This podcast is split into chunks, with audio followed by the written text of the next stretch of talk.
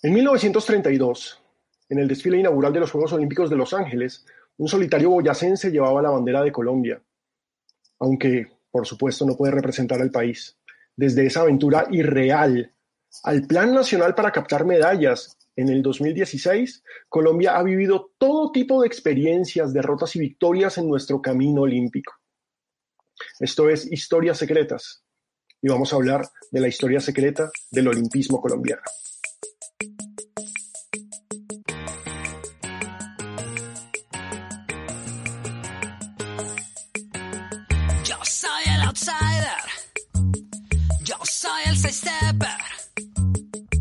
Misfit con causa, ya te topado y no tienes igual. Todos, absolutamente todos nos aprendimos la romántica historia que dice que los Juegos Olímpicos nacieron en 1896 en Atenas, como una evocación de los Juegos Olímpicos griegos de la antigüedad en un intento del Comité Olímpico Internacional fundado en París en 1894 por el barón Pierre de Coubertin de unir a la humanidad en torno al deporte. La historia es bellísima, por supuesto, es maravillosa, pero quiero contarles que es parcialmente cierta. El objetivo de Pierre de Coubertin era contribuir con el deporte a la unión de las naciones, pero el sentido mismo de los Juegos Olímpicos era trasladar a lo simbólico la realidad que se vivía en Europa desde el final de la guerra franco-prusiana en 1871. Ustedes dirán, pues este vino a hablarnos del olimpismo y por qué nos está hablando de la guerra franco-prusiana porque es que resulta que cuando se acaba esa guerra, en 1871, Europa vivió un periodo que se llamó la paz armada y que representó un momento de tensión enorme en el que los imperios europeos trataban de evitar los conflictos militares a todo nivel, buscando acuerdos diplomáticos a la vez que iban desarrollando su armamento como nunca antes en la historia. De esta forma, mientras Francia, Alemania, Inglaterra, la naciente Italia y las demás potencias europeas compraban y desarrollaban esas novedosas armas automáticas llamadas ametralladoras y sus científicos trabajaban en desarrollar bombas y nuevas formas de intimidar a sus rivales, estas mismas naciones se unían a la idea de Pierre de Coubertin para mostrar que todo estaba en paz, que todo estaba tranquilo. Ahora, por supuesto, en Colombia nadie hablaba de los Juegos Olímpicos de Atenas en 1896. Acá teníamos nuestros propios problemas políticos, con la instauración 10 años antes de la Constitución del 86 y de una república centralista en lo que antes era un país federal llamado Estados Unidos de Colombia. Recuerden que Colombia, antes de 1886, era un país federal. Ese tipo de cosas que hay que recordar para entender el presente. La opresión de ese gobierno de Miguel Antonio Caro contra todas las ideas no conservadoras iba a definir a nuestra nación para siempre. Y como ya les he contado en ocasiones anteriores, solo los privilegiados jóvenes de las familias más prestantes sabían qué era el deporte como complemento de su educación en Inglaterra o Francia. Así que cuando el rey Jorge de Grecia dijo por primera vez la legendaria frase, declaro abiertos los Juegos Olímpicos, eso fue el 6 de abril de 1896. La primera vez que alguien dijo una frase así fue el 6 de abril de 1896. En ese momento, en Colombia ya existía un club deportivo, el Polo Club. Sí, ya habíamos tenido algunos partidos de fútbol, como les he contado, y recuerden, al fútbol se le utilizaba como entrenamiento en la Escuela Militar Nacional desde 1892. Y ya se sabía de algunas bicicletas rodando por las calles adoquinadas de las principales ciudades, como les conté la vez pasada. Pero deporte como tal, deporte organizado como tal, eso no existía. Y los Olímpicos no serían relevantes para Colombia sino hasta muchos, pero muchos años después.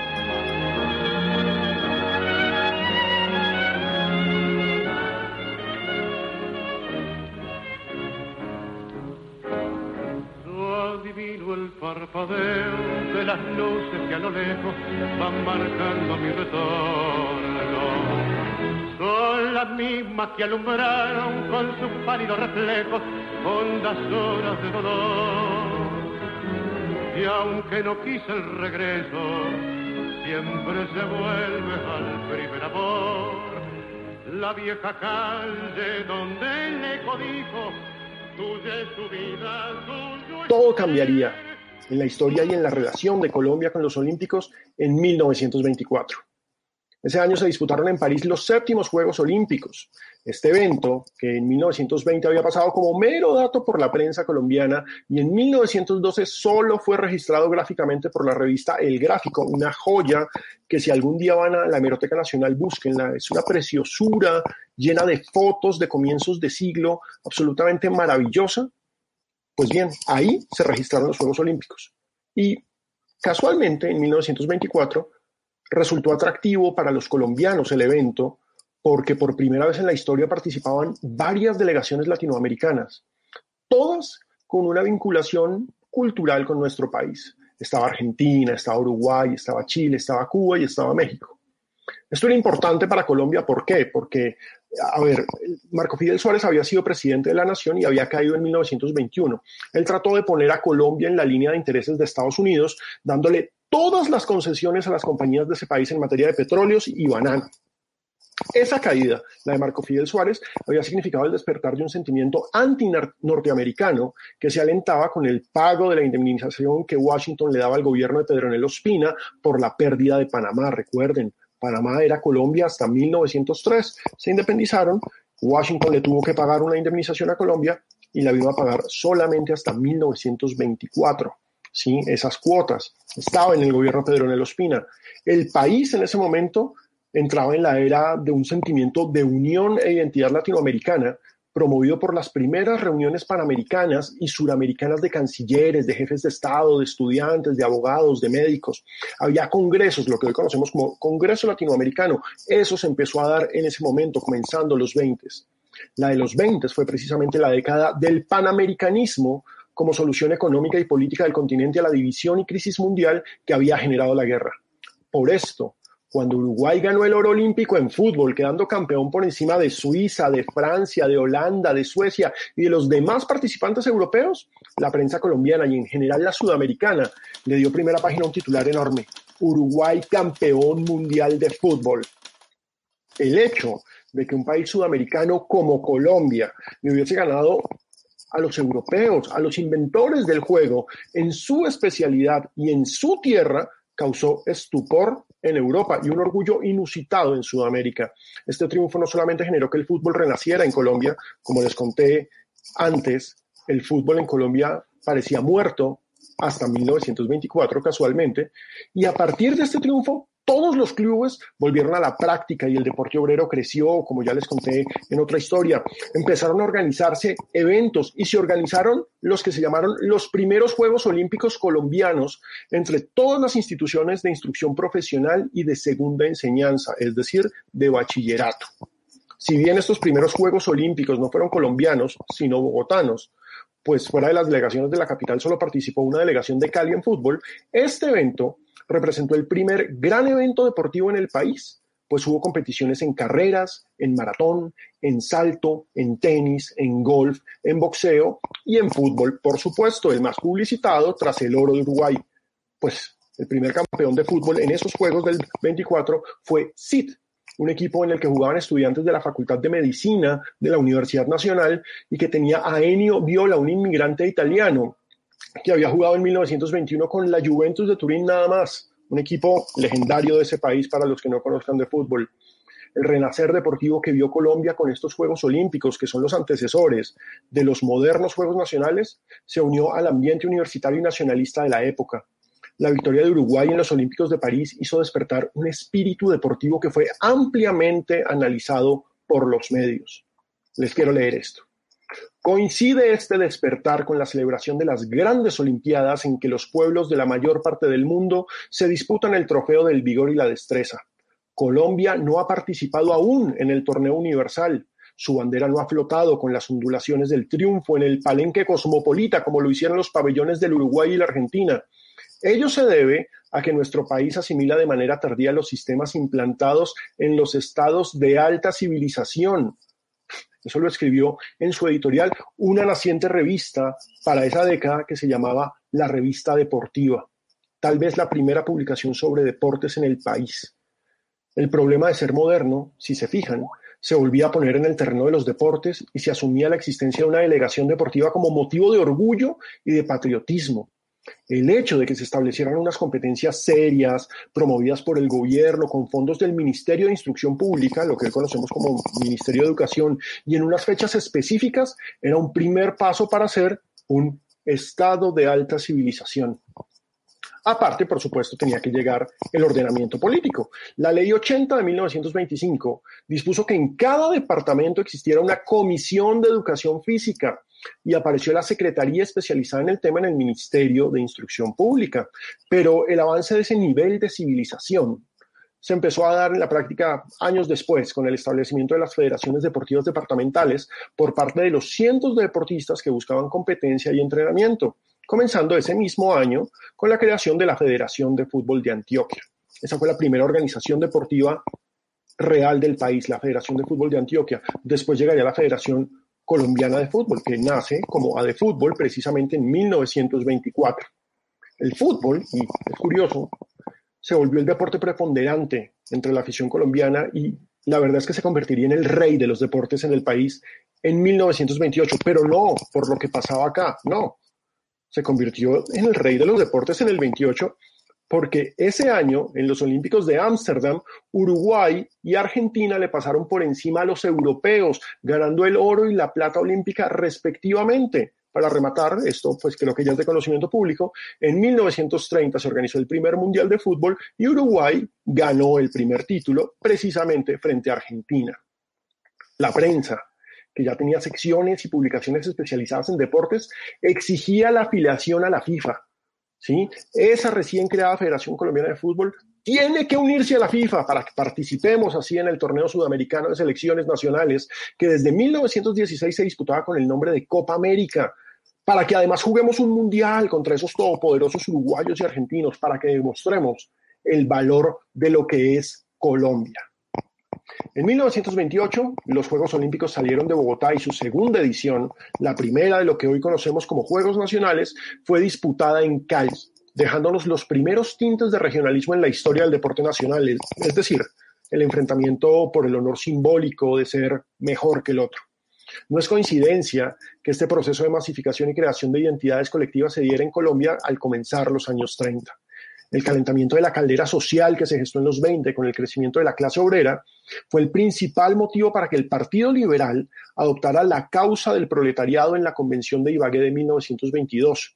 Esa convención dio las bases para la reconquista electoral del poder por parte del liberalismo en los 30. Recuerden, desde 1886 hasta 1930 el Partido Conservador estuvo en el poder. Ese periodo en nuestra historia se conoce como la hegemonía conservadora. Esa convención de Ibagué de 1922 dejó entre los estatutos del Partido Liberal un artículo, el artículo 14, que decía, es deber del Partido Liberal la defensa y protección de las clases obreras y con ese objeto persistente e intenso esfuerzo para obtener el mejoramiento efectivo de su condición y para reconocerles en la práctica y en la ley las garantías y los derechos que en todas las sociedades cultas les corresponden. Era clarísimo, iban por el pueblo, con el pueblo iban a recuperar el poder y así lo hicieron. La llegada al poder de Enrique Olaya Herrera y de los gobiernos liberales significó para el país la materialización perdón, de ese estatuto con el despertar de los ideales populares, que están totalmente ligados a lo local, y la concepción de un modelo de nación basado en el individuo y en su participación. Al reivindicarse lo popular, el deporte, que ya era parte de lo popular, entendido como lo masivo, tomó rasgos de generación de identidad, y me explico, así como un heredero, por ejemplo, de la fábrica de Indulana, que era una de las grandes fábricas de la época, se sentía más perteneciente e importante para la empresa siendo parte del equipo de fútbol de Indulana, un bogotano sentía orgullo de ser bogotano porque un equipo de su ciudad por el que sentía pertenencia le ganaba, por ejemplo, al América de Cali, que era el mejor equipo de precisamente de la capital del Valle para finalizar los años 20. Esto se presenta porque, aunque las identidades sean abstractas, y es bonito acá explicarlo, deben ser moldeadas a partir de vivencias cotidianas. Y para los colombianos de los años 30, el deporte como práctica o como espectáculo ya era parte de su cotidianidad. El asunto se da por relaciones de lógica elemental. Si el Juventud de Bogotá, que era uno de los equipos más populares de los años 20, le gana al mejor equipo de Cali, significa que el fútbol bogotano es mejor que el fútbol de Cali. Eso se asocia y por un concepto de identidad que genera el deporte, en el que un él se vuelve nosotros, resulta que Bogotá es mejor que Cali. Es una situación absolutamente paradójica que empieza a explicar cómo funciona el deporte como representación. Y eso lo vivimos en Colombia en los 30. Y eso, insisto, no lo hubiésemos vivido si Argentina y Uruguay no brillan en los Olímpicos, si Uruguay no logra la doble medalla de oro en el 24 y en el 28. ¿sí? Además, yo quiero acá recordarles algo. Colombia, antes de ser una nación unificada en sí misma, es un conjunto de regionalismos muy fuertes. Esto que se debe, por supuesto, a los años de federalismo con los gobiernos radicales durante el siglo XIX al volver el Partido Liberal. Ahora el honor de la región estaba en un equipo deportivo. Voy a volver a leerles una editorial bellísima. Es que el deporte está absorbiendo la gloria que correspondió exclusivamente a los ejércitos. Es una ventaja de la civilización. El deportista es, en su verdadero concepto, un arquetipo físico y moral de la raza. Esto apareció en una editorial del diario El Espectador en 1931. Pero lo importante del gobierno de Olaya, tanto para el país como para el deporte, fue el general sentimiento de modernización que representó su administración, sobre todo en materia educativa, a pesar de que las reformas fueran realizadas por su sucesor, que fue Alfonso López. Este espíritu popular del gobierno de Olaya lo llevó a ser el primer presidente de la República en estar presente en unos Juegos Olímpicos Nacionales, ya que fue él quien inauguró las justas de Medellín en 1932. Esas ya se llamaron Juegos Nacionales propiamente, y a que por decreto el decreto 1734 de 1933, se creara la Comisión Nacional de Educación Física. Ojo, un decreto de 1933 creó la Comisión Nacional de Educación Física y leo las palabras del ministro de ese entonces, con el fin de construir un estadio nacional en Bogotá, lograr que Colombia participara en el Mundial de Fútbol de 1934 y desarrollar y divulgar los deportes en la clase obrera. El estadio se construyó, se llama el Campín, por supuesto. Desarrollar y divulgar los deportes en la clase obrera, eh, se hizo. Pero lo que sabemos que no pasó fue participar en el Mundial de 1934. Eso no pasó. Todos lo sabemos. Pero lo que muchos no saben es que ese mismo año, en 1932, Colombia estuvo por primera vez en unos Juegos Olímpicos cuando ni siquiera existía el Comité Olímpico Colombiano. Julio Perry Villate, ese es el nombre que tienen que recordar. Julio Perry Villate. El hombre era el clásico ejemplo del deportista colombiano de comienzos del siglo XX. Boyacense de nacimiento, pero de padres europeos, papá inglés, por eso el apellido Perry, y mamá española, hacía parte de esa joven generación enamorada de la actividad física gracias al boom vivido desde 1924. Nació en 1918 en Samacá, donde sus padres eran dueños de minas de carbón, y tras participar en cuanta competición vio en Bogotá, llegó a finales de los 20 y comienzos de los 30 decidido a que quería ir a unos Juegos Olímpicos, a Los Ángeles 32. Creo que, que acá vale la pena explicar por qué eh, lo de Perry Villate era demencial, era absolutamente utópico. Primero que todo, no existía el Comité Olímpico Colombiano, así que Colombia no podía participar legalmente en unas Olimpiadas. Además, Julio practicaba el deporte que le pusieran al frente, pero no hacía parte de ninguna organización ni de ninguna federación como para tratar de buscar la excusa de que con su carrera deportiva en el atletismo o con su carrera deportiva en la natación podía participar en unos Juegos Olímpicos. Él era un aficionado apasionado, pero nada más. De todas formas, el señor Julio Perry Villate tomó todos sus ahorros, recogió algunos fondos extra y se embarcó a Los Ángeles, en donde llegó a la Villa Olímpica, la primera Villa Olímpica en la historia de los Juegos, a pedir alojamiento. Carismático, con dominio del inglés gracias a su padre, no solo logró habitación bajo la tutela de las delegaciones de Japón y Yugoslavia, sino que se ganó un apodo, el Comodoro Perry. Aparte de eso, el Comodoro fue casi que adoptado por el equipo de entrenadores de atletismo de la delegación de Estados Unidos, que pulieron sus rústicos métodos de entrenamiento y que intercedieron para que el COI, el Comité Olímpico Internacional, lo dejara participar en los 10.000 metros planos. Así, Para sorpresa de todo el planeta, el 30 de julio de 1932, en el imponente Memorial Coliseum de Los Ángeles, después de que marcharan frente al público las numerosas delegaciones de las naciones participantes, se anunció que faltaba un representante que iba a actuar en los Juegos Olímpicos bajo la bandera olímpica. Allí, solo y sonriente, detrás de la bandera del COI, pero llevando una bandera amarillo, azul y roja de Colombia, Julio Perry Villate fue el primer abanderado colombiano en unos Juegos Olímpicos. Es una historia maravillosa, pero la gesta es épica, sin duda, la historia es hermosa. Pero les quiero contar que no terminó tan bien. Como no era un deportista de alto rendimiento, es más, como no era un deportista real, la ansiedad le ganó y Perry Villate se desmayó apenas comenzó la prueba de los 10.000 metros planos. Eso sí, el Comité Olímpico Internacional lo honró con la medalla al mérito, pues ese boyacense, Julio Perry Villate, nunca se olviden de ese nombre, representaba como nadie el espíritu olímpico. La aventura de Perry Villate abrió el camino para que dos años después, en 1934, naciera el Comité Olímpico Colombiano, este sí con el objetivo de organizar una delegación seria que nos representara en Berlín 36. La Dirección Nacional de Educación Física y el Gobierno Nacional tenían claro que el eje del mundo en ese momento era Alemania y que diplomáticamente era muy importante estar en los Juegos Olímpicos que estaba organizando Hitler. Sí, a ustedes les puede sonar raro, pero Colombia fue un país muy afín política y espiritualmente a la Alemania nazi Incluso hasta el inicio de la Guerra Mundial en 1939 había serias preocupaciones de que Colombia fuera un territorio aliado a los alemanes. Tanto así que nuestra participación en el conflicto bélico en la Segunda Guerra Mundial solo se daría hasta 1942, después de que Estados Unidos ingresó tras el bombardeo de Pearl Harbor en diciembre del 41. La presión de Estados Unidos hizo que se abandonaran esas alianzas espirituales con Alemania y pasamos a ser del bloque de los aliados y no del eje. Pero volvamos a Berlín 36. ¿sí? Si quieren que les cuente la historia de Colombia nazi y es lo que implicó en el deporte, perfectamente me pueden escribir a mis redes sociales, arroba pinocalat. Ahí se las cuento y se las tengo.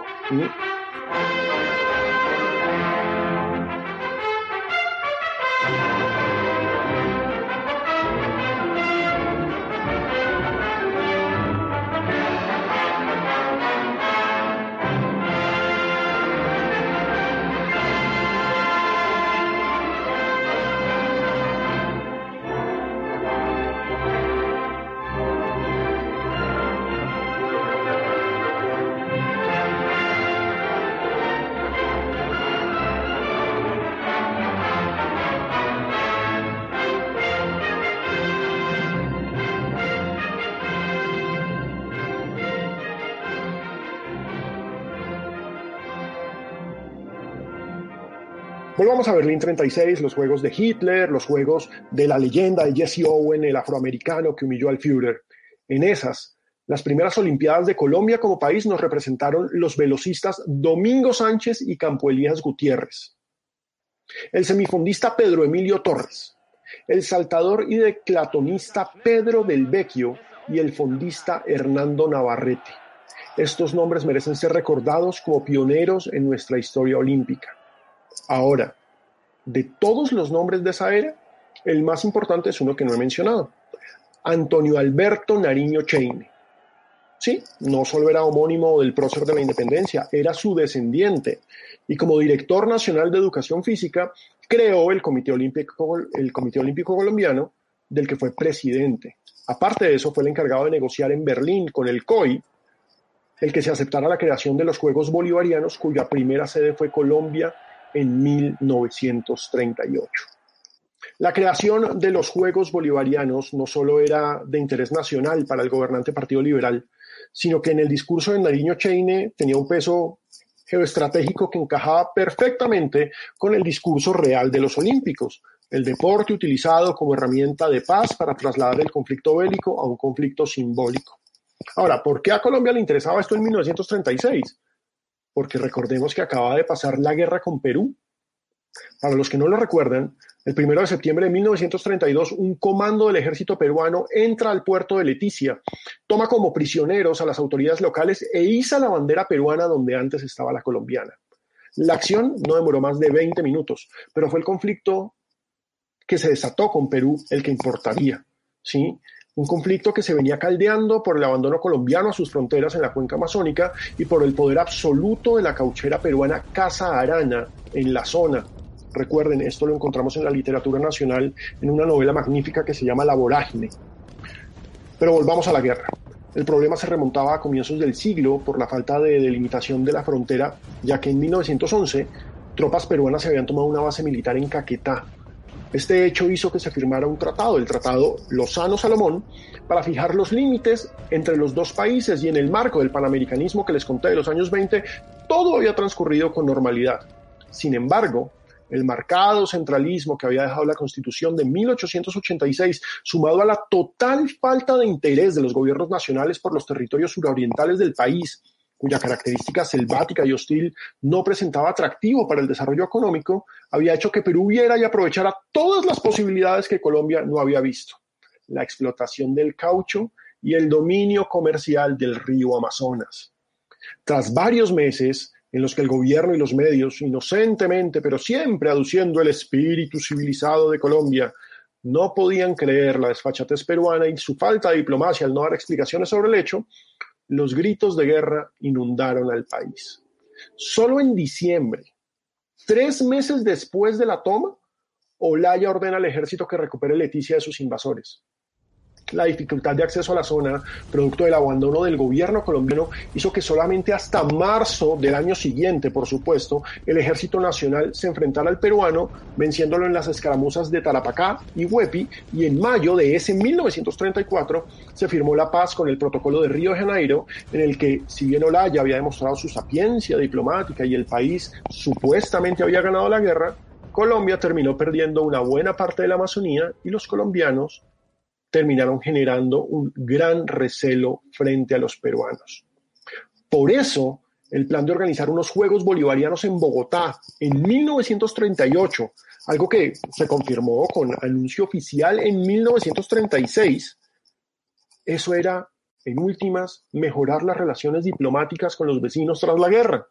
El problema es que el sentimiento antiperuano sería el gran protagonista de esos primeros Juegos Bolivarianos. Los deportistas peruanos, que en un comienzo estaban temerosos de venir esperando actos violentos en su contra, llegaron a Bogotá, que celebraba sus 400 años con este evento, como favoritos en todas las disciplinas después de recibir algunas agresiones en el camino desde Buenaventura. Una selección Colombia de fútbol había sido conformada desde 1937 con los mejores jugadores de cada región para hacerle frente al poderoso equipo peruano que estuvo cerca de coronarse campeón en las Olimpiadas de Berlín en la historia olímpica es legendaria la, entre comillas, trampa que le hicieron los nazis a Perú. Perú terminó perdiendo frente a Austria en un partido que terminó en una batalla campal, fue descalificado, se generó una polémica, en ese entonces cuando pasaban esas cosas se volvía a jugar un partido al día siguiente, pero a Perú lo descalificaron, porque pues por supuesto tenía jugadores negros y a los nazis no les interesaba que se repitiera la historia de Jesse Owen. Lo bueno es que esa selección peruana, absolutamente favorita para ganar estos bolivarianos, llegó a Bogotá y acá había esperanza de darle batalla. Hay que recordar, los equipos colombianos ya habían enfrentado a algunos equipos peruanos. ¿sí? En 1929 había venido un equipo legendario de Perú que se llamaba el Ciclista de Lima y venía y ganaba y generalmente por goleada. ¿sí? Precisamente en un partido entre el Ciclista de Lima y el famoso equipo de la Facultad de Medicina de la Universidad Nacional, el público, decepcionado y triste por la impresionante superioridad de los peruanos, que jugando a media máquina iban goleando 4 a 0, empezó a insultar y a chiflar a los visitantes. La guerra, el problema, estaba vivo. Estas continuas derrotas frente a los peruanos hicieron que se publicaran antes de la guerra varias columnas patrióticas exigiendo un mejor nivel para el fútbol colombiano. La leo. La situación de Colombia en asuntos deportivos con respecto a la mayoría de las naciones americanas no puede continuar en esa inferioridad dolorosa que hiere necesariamente nuestra susceptibilidad de patriotas y nos coloca en el menos envidiable lugar. Editorial del Tiempo, nada más y nada menos. Pero la situación de los Juegos Bolivarianos del 38 era diferente. En primer lugar, se trataba de una representación nacional y no de un club cualquiera. Y lo más importante, el pueblo colombiano esperaba que su selección le ganara a la peruana por el honor de la patria. Para eso, el Ministerio de Instrucción Pública había contratado al director técnico argentino Fernando Paternoster, quien había sido parte de la selección subcampeona de 1930 en el Mundial y le había encargado a las ligas departamentales que se dieran a sus mejores jugadores. Esto representó toda una lucha en los medios que es muy interesante porque el regionalismo se alborotó. Al final, Paternoster, quien llegaría a ser técnico de Atlético Nacional y una leyenda en la génesis del fútbol colombiano, terminó seleccionando a 11 costeños y a 11 jugadores del interior para confirmar la que sería la segunda selección Colombia de la historia, de fútbol, por supuesto. La primera había sido una que se había reunido para unos Juegos Centroamericanos y del Caribe un par de años antes y que estaba totalmente integrada por jugadores del Caribe colombiano. La suerte quiso que el partido inaugural del evento de fútbol de esos Juegos bolivarianos fuera Colombia frente a Perú. Y el resultado no pudo ser peor. En el Estadio Nacional El Campín, inaugurado para este evento, Perú goleó a Colombia cuatro goles contra dos. La indignación fue general. Los diarios alzaron su voz de protesta. ¿Mm? Los dirigentes tuvieron en sus manos la manera de preparar un equipo nacional de primera calidad, tuvieron entrenadores, campos, dinero y jugadores. En la etapa final nos han presentado un saldo de equipo. Fue la crónica del partido en el tiempo. En el espectador, por su parte, se adujo que la inexperiencia del equipo en comparación con la trayectoria de los peruanos fue determinante el presidente del momento, Eduardo Santos, felicitó personalmente al embajador peruano por tener un equipo que representase también los colores de su país y el pueblo colombiano quedó desconsolado. Mucho más quedó desconsolado cuando en las otras disciplinas de los Juegos, con algunas excepciones, los vencedores también fueron los peruanos. La única revancha real que tuvo Colombia de esa guerra del 32 fue el partido en que la selección de baloncesto masculino le ganó el oro a la peruana en la primera hazaña deportiva de un equipo en la historia del país. Fue un 47-43 para la posteridad con una selección basada en jugadores vallecaucanos. Colombia siguió participando en todos los Juegos Olímpicos, con excepción de Helsinki 52. No fuimos por la situación política de nuestro país, recuerden, duro periodo de la violencia, pero las medallas no llegaban. Por eso, cuando en 1967 se apostó a que Colombia fuera sede de unos Juegos Panamericanos que en el ciclo olímpico solamente son superados por las Olimpiadas, se hizo con la intención de darle infraestructura deportiva al país y rodaje a nuestros deportistas. Por eso, esos Juegos Panamericanos de 1971 en Cali son un hito para la historia del deporte colombiano, así como para la de la ciudad y el país mismo. No solo cumple un deber, sino que positivo orgullo al declarar inaugurados estos, estos Juegos Panamericanos.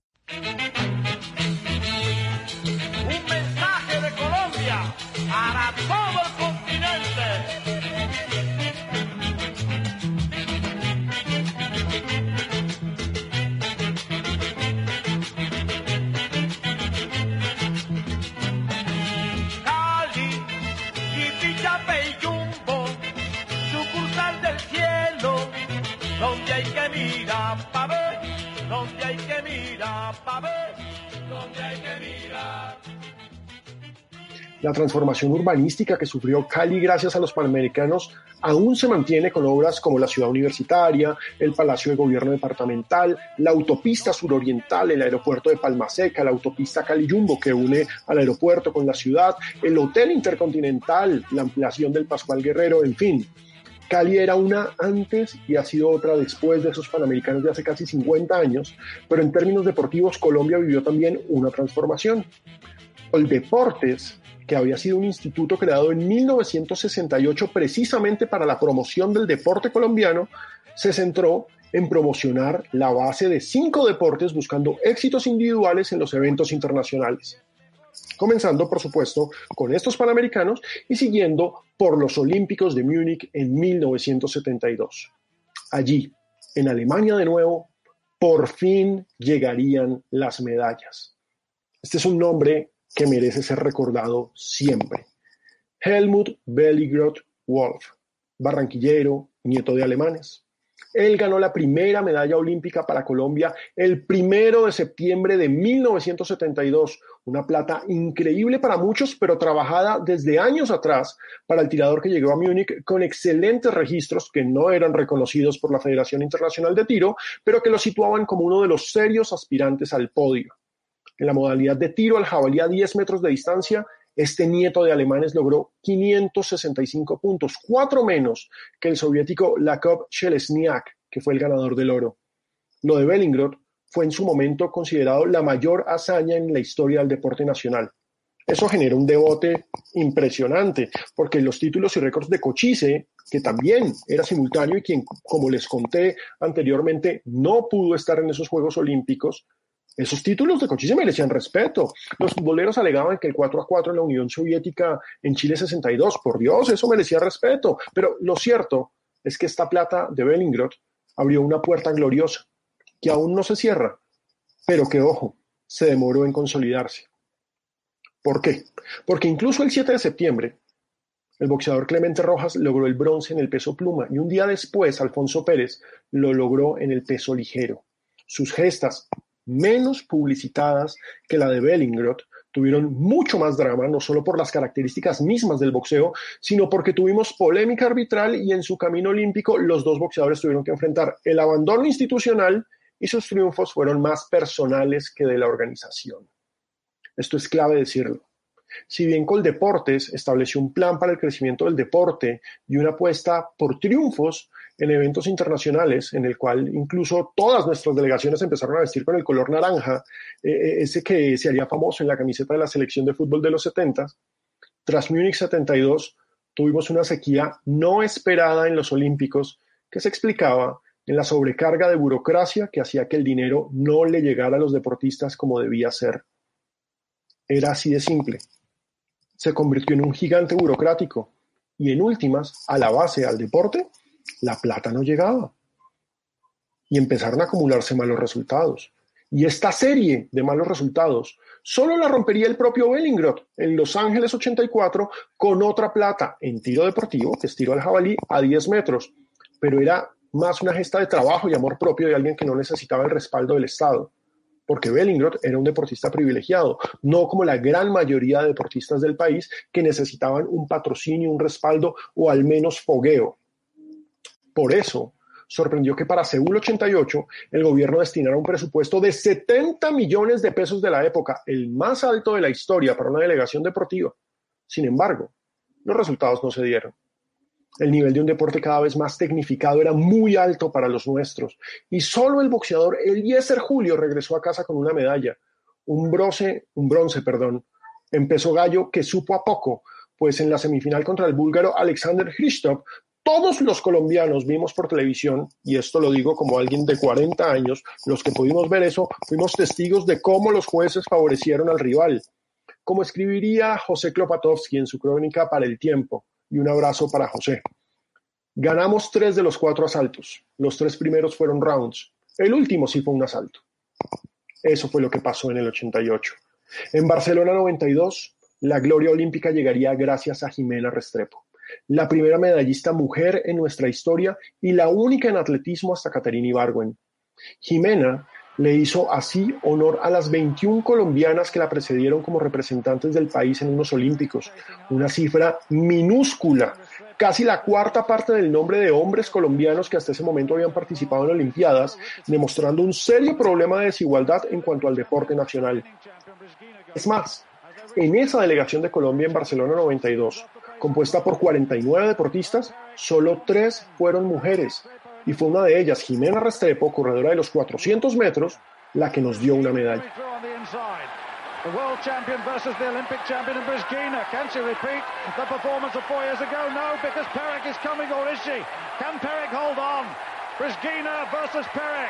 And Perek is going to hold on. Perek of France wins gold, Regina silver, and Restrepo bronze, and the time 48.85.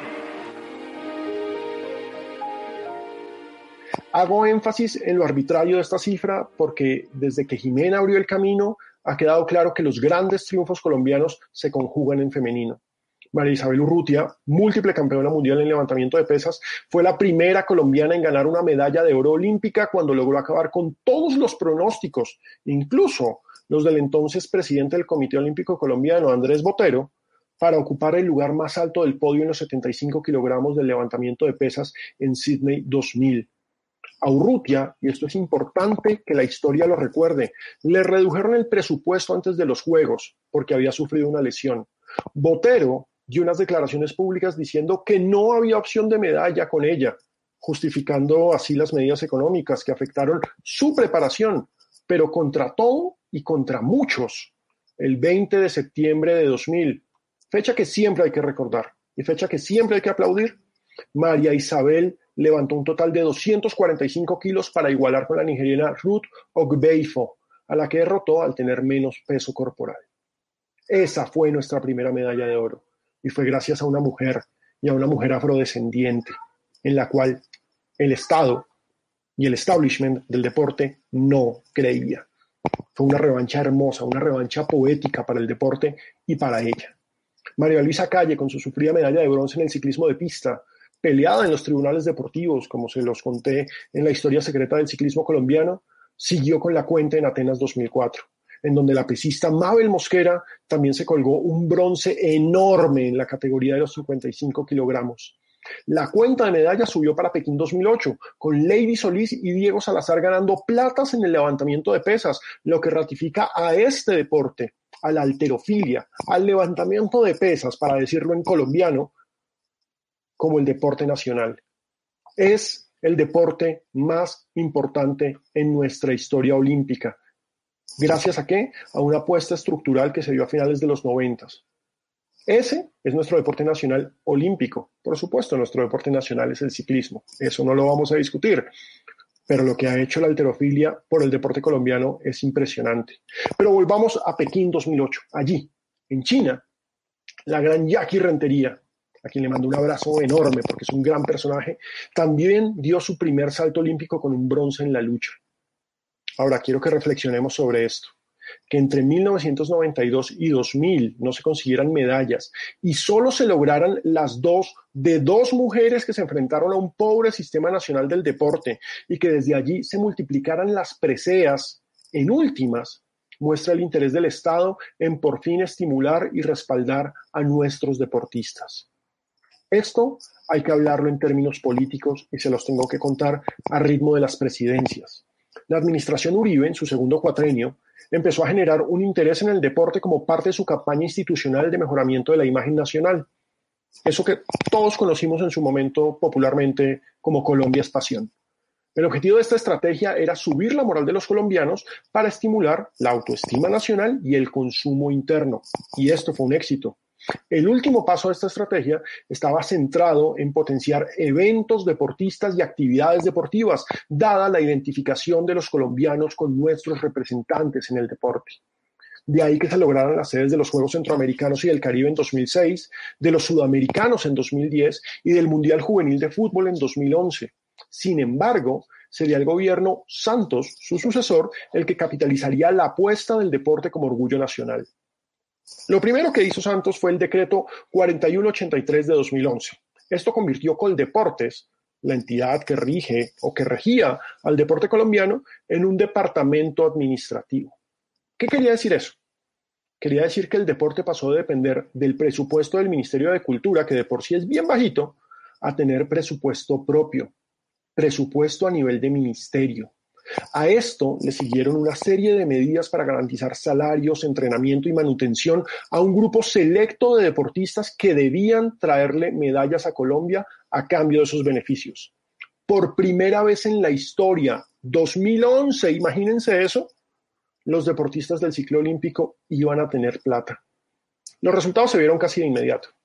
Londres 2012 fueron los mejores Juegos Olímpicos de la historia para el país hasta ese momento, con el oro de Mariana Pajón en BMX, las platas de Caterina Ibargüen en salto triple, de Rigoberto Urán en ciclismo y de Oscar Figueroa en levantamiento de pesas, con los bronces de Jackie Retería, que repitió en la lucha, la judoka Yuri Alvear, Oscar Muñoz en taekwondo y Carlos Oquendo también en BMX.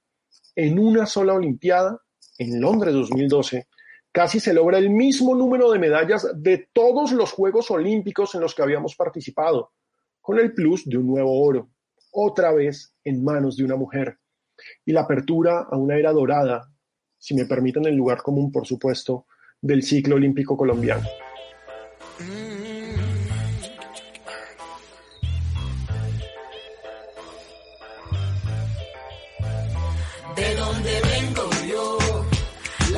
Es fácil, pero siempre igual sobrevivimos. Vengo yo.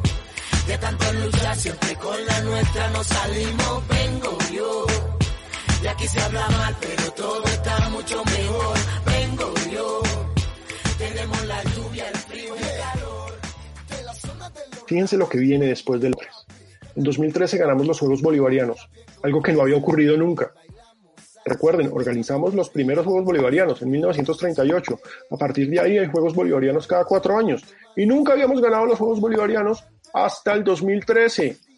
En los Centroamericanos y del Caribe de 2014, Colombia superó por primera vez a Venezuela y se quedó con el tercer lugar del evento detrás de Cuba y México. Algo también increíble antes. En los Sudamericanos de ese año, escoltamos a Brasil, Tremendo golpe. En los Panamericanos de 2015, por primera vez en la historia, superamos a México y a Argentina quedando quintos detrás de las potencias del continente, Estados Unidos, Canadá, Brasil y Cuba. La política del deporte estaba funcionando y por eso las expectativas para Río 2016 eran enormes.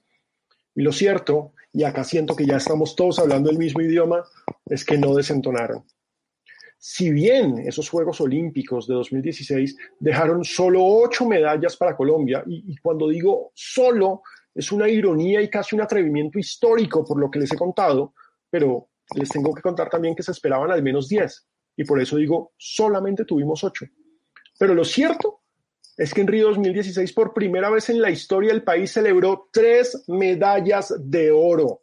Mariana Pajón repitió en BMX, convirtiéndose en la deportista más exitosa de nuestra historia olímpica. Ahí la sigue, la sigue, la sigue. Va a ser para Mariana el oro. ¡Atención, Colombia! El uno, el uno y el tres. el uno y el tres. El uno y el tres. Te lo dije, te lo dije, profe. Se lo dije. Caterine Ibargüen le sumó dorado a su ya legendaria carrera en el salto triple y Oscar Figueroa hizo lo mismo en levantamiento de pesas. A ellos se sumaron Yuri Alvear, que repitió, y Juvergen Martínez.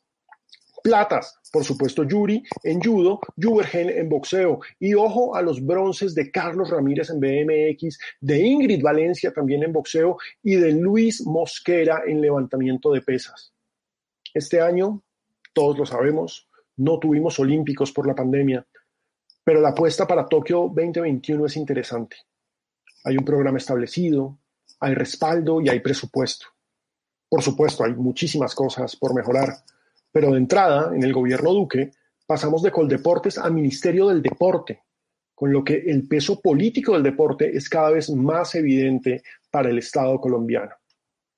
Acá hay que ver cómo ahora esta para, estos seis meses, entre comillas, de quietud y de encierro, han afectado a los deportistas. Hay que ver cómo se reacondicionan para cambiar la curva de rendimiento. Hay que ver cómo llegan nuestros deportistas olímpicos a Tokio. Hay que ver cómo evoluciona también el cambio generacional tras las gestas de Mariana, Caterine y Oscar Figueroa.